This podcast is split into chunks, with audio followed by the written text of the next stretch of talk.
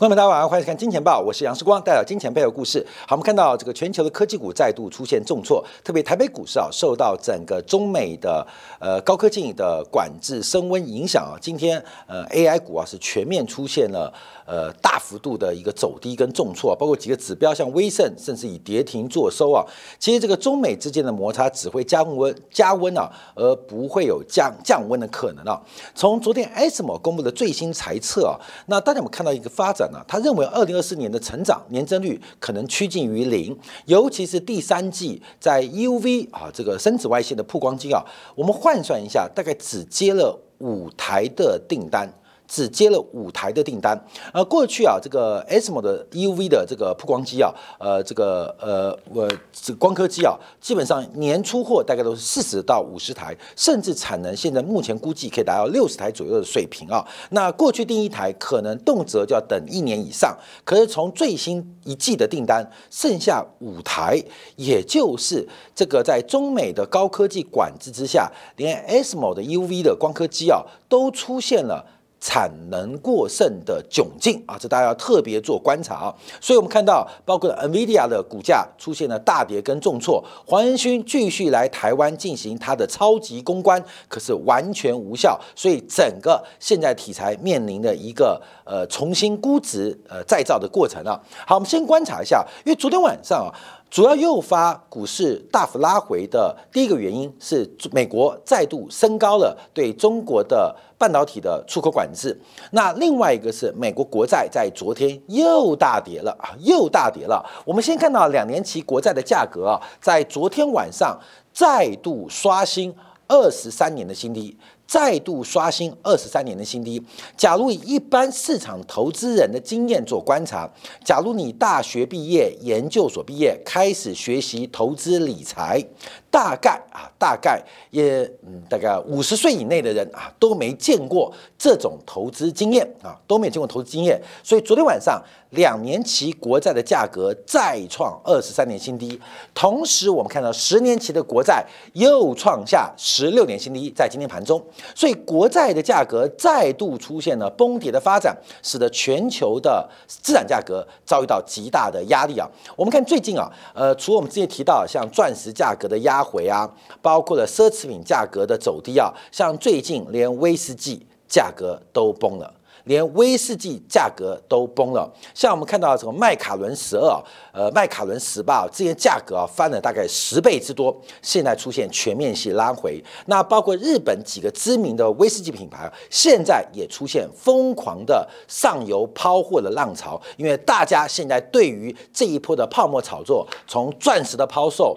到奢侈品抛售，现在连威士忌都开始大量抛售，甚至跟他报告，世光在过去每一周末都去大陆啊进行一些调研跟考察，连茅台酒现在都满地皆是哈，满地皆是，甚至啊我还看到两千亿、两千二一瓶的飞天茅台，现在很容易买到，很容易买到，所以这个茅台酒一个月前我还买到两千九啊，因为每次都带一两瓶回来嘛。呃，我母亲爱喝啊，母亲爱喝。她虽然喝很少，但我想说这种酒啊，可以呃，这个反正保值嘛，放酒更香嘛。现在已经变两千一、两千二，一个月的时间啊，世光每一次都用自己的这个呃身体力行来观察市场啊，全都在崩。全都在崩。好，我们看到这个美国国债，按照这个信报的报道啊，它引用了彭博的资料啊，彭博终端资料，这个债市的波动率指数在今年是已经大幅超过了美国股市的波动率。那这种波动率一般我们叫恐慌指标，也就是债券市场恐慌指标，其实不断的触发。债市的危机，我们在过去一段时间，不管在讲美元还讲美债，我提到这个美国最大问题是美国债务会出现危机，而美国的债危机会使得美元走高。好，这是我们在金钱报包括金钱感啊交叉当中啊，不断跟大家。阐述阐述的一个论点，而美国国债价格的崩跌，还有整个债券市场的波动率，也使得像金油比在今天又回踩新低啊！所以整个去金融属性正在去金融化的过程当中，正在往全市场的每一个资产大类的。角落在做蔓延跟发展。好，那昨天债券价格为什么又大跌呢？啊，为什么大跌呢？那我们观察就是利率市场的反应啊。我们先看到一个指标，根据最新美国三十年期的固定抵押贷款利率啊，就一般来讲是美国房地产房贷按揭利率的一个基础啊，已经来到了百分之七点九二。美国现在买房子的按揭贷款利率基准是百分之七点九二。快百分之八啊！这是什么样的资金成本啊？你去做买房子，这个房贷要百分之八，这个利率是非常非常恐怖跟惊人的，而且不断不断不断的在扩散。像今天有人讲说美债大跌什么原因啊？因为在九月份。啊，终于出现了，全球的央行出现了净卖超美债动作。那为什么全球央行是净卖超美债，并不是美债不好，而是全球央行碰到了美国高利率的环境，大量的资本、大量的资金出现了外逃跟流出，反过来倒逼央行被迫抛售美元资产来进行。稳汇率的一个操作，像台湾央行就很明显哦，之前死守三十二点三，就疯狂疯狂的抛售美债，疯狂的抛售美元来买进新台币，试图做抵抗跟支撑。中国人行也同样有四大国有商业银行不断的在市场抛售美元资产来买进人民币。并不是人民币强哦，所以人民币太弱，所以在做护盘。那只有大陆，只有台湾吗？不止，包括韩国央行也在疯狂的抛售美债。为什么？要撑住韩环的贬值跟弱势。只有东北亚吗？东南亚、拉丁美洲，现在亚非拉所有新市场都遭遇到巨大的利差的陷阱。所以美国维持高息的环境、高利率的环境。哎，看到没有？台湾人很多是在美国有资产的。很多啊，很多啊，你就把台湾的房地产拿来抵押嘛，换成美元去买美国房子不就得了吗？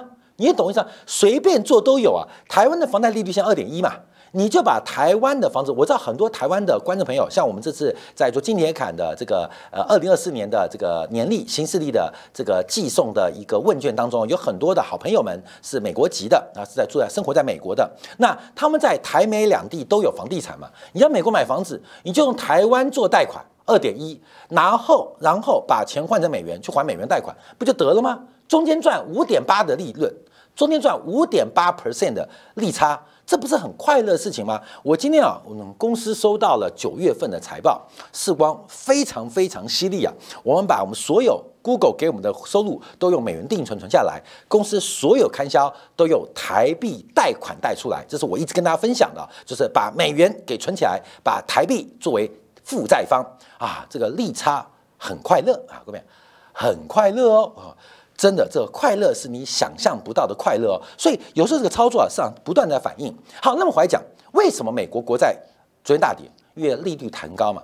为什么利率抬高？因为美国的经济数据好到爆表，好到爆表。我们今天就分从从零售销售。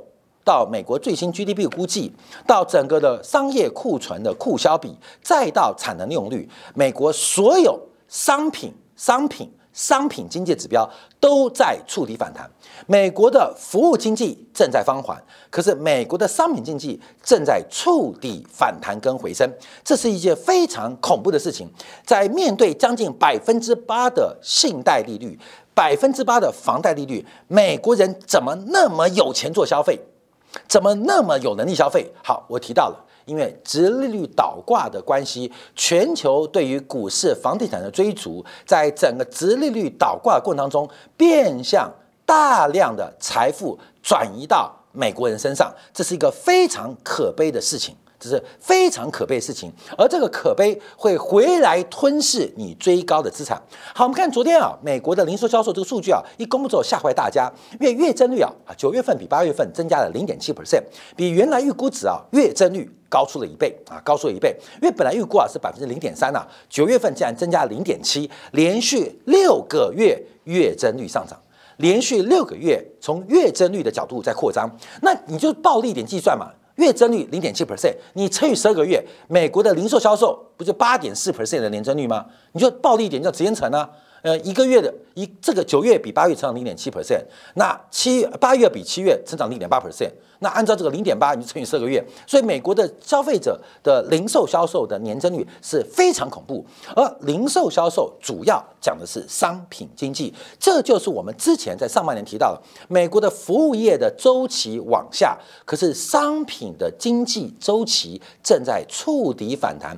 中美。都要进入一个加库存的阶段，叫做主动加库存阶段。等一下给大家做说明啊。我们把零售销售的金额呃细拆观察啊，因为零售销售在美国消费大概是呃呃七成左右，那美国消费又在美国 GDP 七成左右，所以零售销售的大涨直接触发了亚特兰大美联储对于第三季 GDP 估计又再度上修。又再度上修。好，我们看零售销售好在哪边啊？包括我们看得到，像呃汽车零组件，而汽车及零组件它的经销商的销售金额出现了反弹，电子商务的销售金额反弹，餐馆酒吧的销售金额反弹，都创下绝对金额的历史新高。好，这个地方我们要做观察，因为过去一段时间我们一直拿这个图跟大家做分享，我们一直想给大家看到一个呃比较完整的财经真相啊，所以我们不断这个图观察，什么观察？一个就是我们刚看到的名义的零售销售金额，就这个月增率零点七 percent，年增率要八 percent 的东西啊，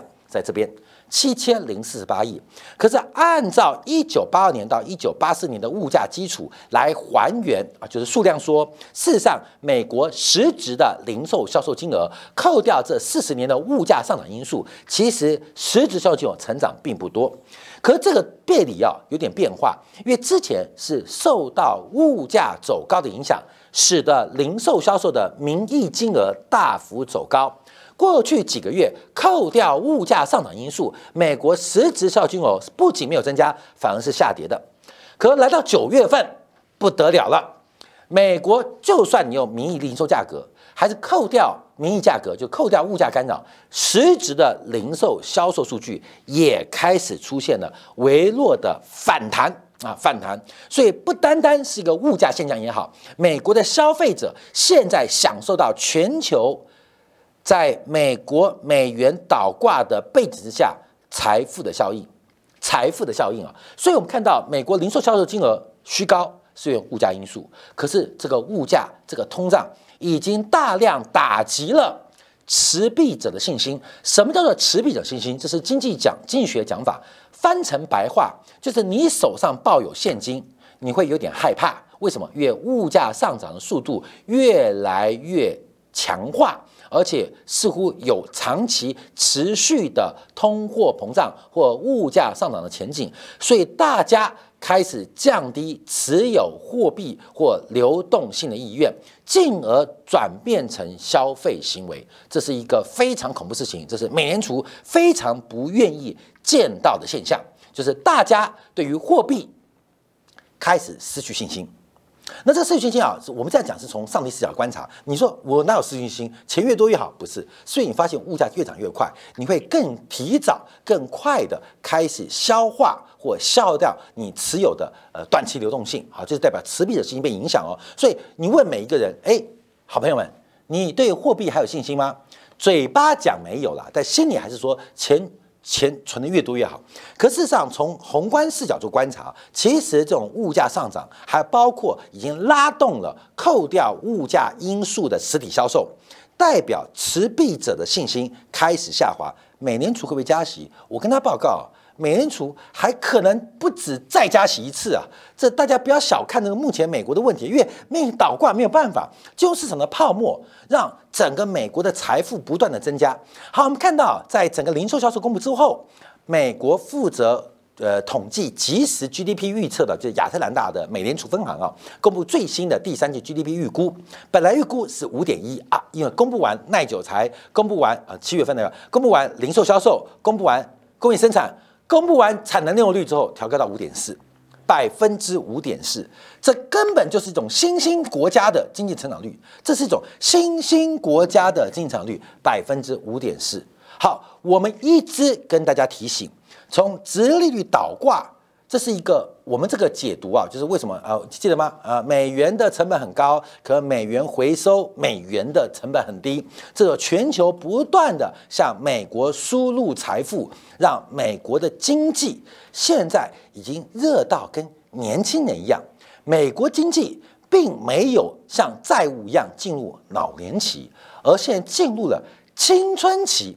美国现在经济开始进入青春期，满脸开始长痘痘啊，长痘痘，大鱼大肉长痘痘，而美联储央妈要开始针对这个异常的这个景象，开始进行一些治理啊，所以我们看到这是目前美国最先变化。我们在自行观察，只要拆解为什么美国 GDP 会进入青青春期。进入青春期，当然最大原因是个人消费支出的贡献已经来到了超过一半，二点七七。除了政府支出之外，包括了进出口部门，随着对中国的制裁跟相关的非关税壁垒啊等等啊，进出口也成为净贡献。另外，我们看到，当然住宅投资放缓呐，这是没有办法，因为房价太高了。可是消费投资啊，呃，包括了库存，包括了从进出口项目当中，都见到非常强力的一个经济增长的一个突破的变化啊。这目前我们要观察美国经济进入青春期，那青春期的治理就比较活泼，比较复杂，所以美联储的高压环境跟紧缩环境，大家。不要小觑啊！对于美联储到底升息几次，我由衷的建议大家，只要相信金钱豹就好。因为过去这两年的时间，整个升息的周期跟物价的预测，这两年啊，说实在话啊，经历过很多的挑战。你去看嘛，不要管什么高盛、摩根呐，还是其他财经节目，金钱豹为观众朋友分析的是最为精准的，所以不要去讨论。美联储结束升息周期问题，不要去讨论，更不要去想象降息周期的可能。降息周期的可能就是等台北股市跌破一万点跌破一万点，我们再来讨论降息周期的可能。再好，就因为市场价格的变化，所以呃，跟大家你就不要看着别人，就听我们的节目就对了。我们这个团队啊，我一直强调，那天点名发现真的，我还去打听啊，我们金钱豹的编。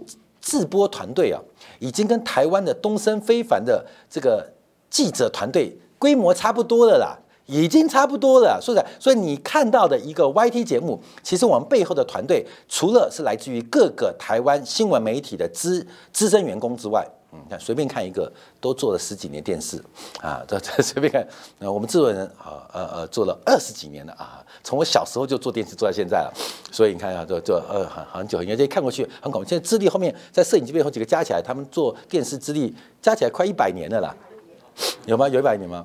应该加起来超过一百年了，对哈，所以你知道，知道，其实，所以你不要看我们是个 YT 节目，其实我们制作的能量跟呃这个每位编辑、制作人的呃财经水平啊，这个一定是台湾最强的啊！不要光是数量就很强了，质量更强。为什么？因为最强的都被我挖来了，真的啦。今天东升跟非凡这个资深财经编辑，假如你觉得你有料。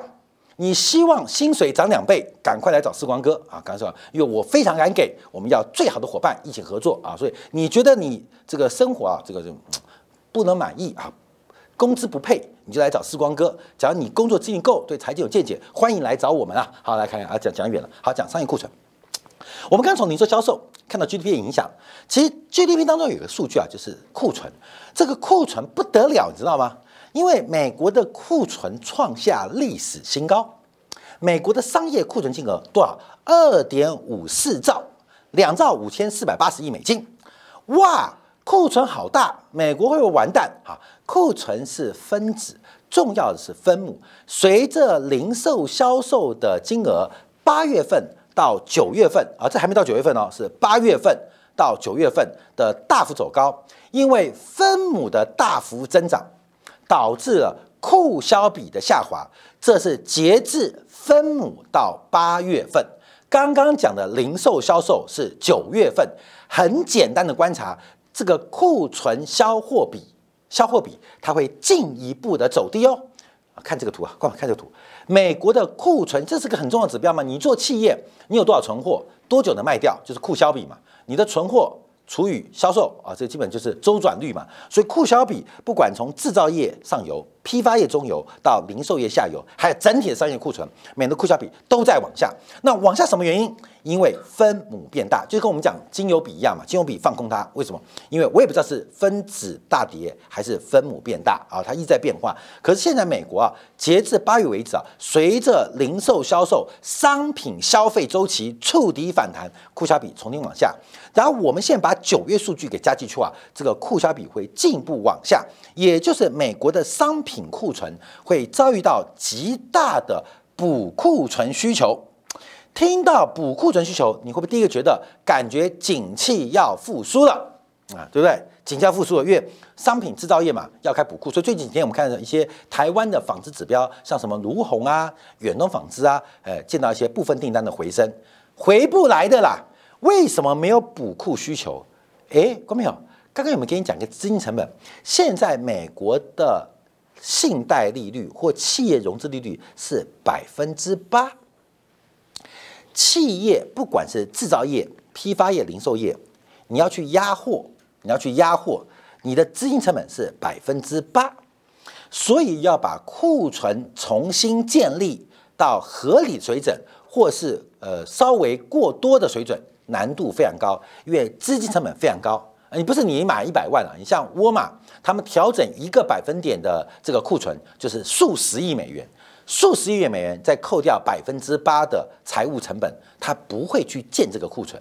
所以，我们看到现在的高息环境，让补库存的力量变小了。可是，缺货的问题会慢慢开展。所以，美国除了房地产市场现在是有行无市，为什么供给不足，但大家买不起？现在美国的商品经济也将碰到这个问题，也就是。景气消费还不错，可是补库的能力能量受限于财务成本压力、会计成本压力，基本上非常困难。我们借用一下中金的报告，这个中金报告，那中金的报告现在认为啊，美国是进入库存的第三阶段。那为什么呢？啊，这他基本上把过去周期抓出来啊，中金报告很棒啊。那美国一般的完整的库存周期，就是我们讲上一周期，一般是维持三年了。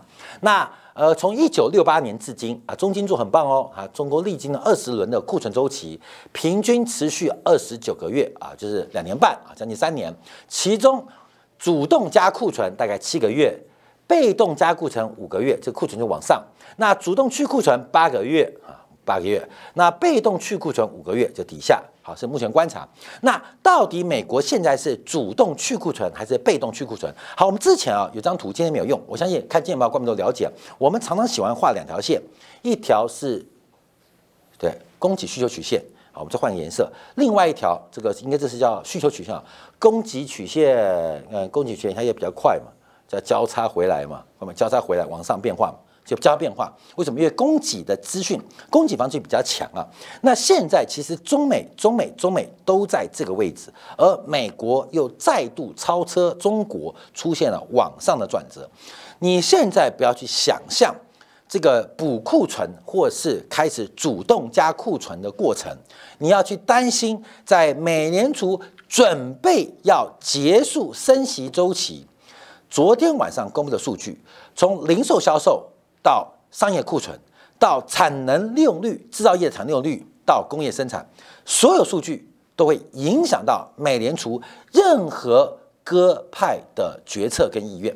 因为美国的经济有不断的增强跟复苏，所以我们特别来跟大家做分享啊。这个美国经济强喷，数据强喷，并不是美国所有人都好。可是因为直率倒挂关系，全球非美元的货币体系不断向美元体系来输血、来输送养分，使得美国的经济如此强烈。我们过去一年就是这样分析的。而现在的变化，除非直率曲线进行进一步的收敛、结束倒挂，不然美国的经济还会热非常久。就在十一月份，美联储要进行今年倒数第二次利率会议当中，昨天日本央行忽然可能。放出在月底的央行会议当中要调升通胀预期，关没有？什么叫做央行调升通胀预期？不是调升通胀目标，调升通胀预期背后的含义是什么？难道日本央行要准备做升息的决策吗？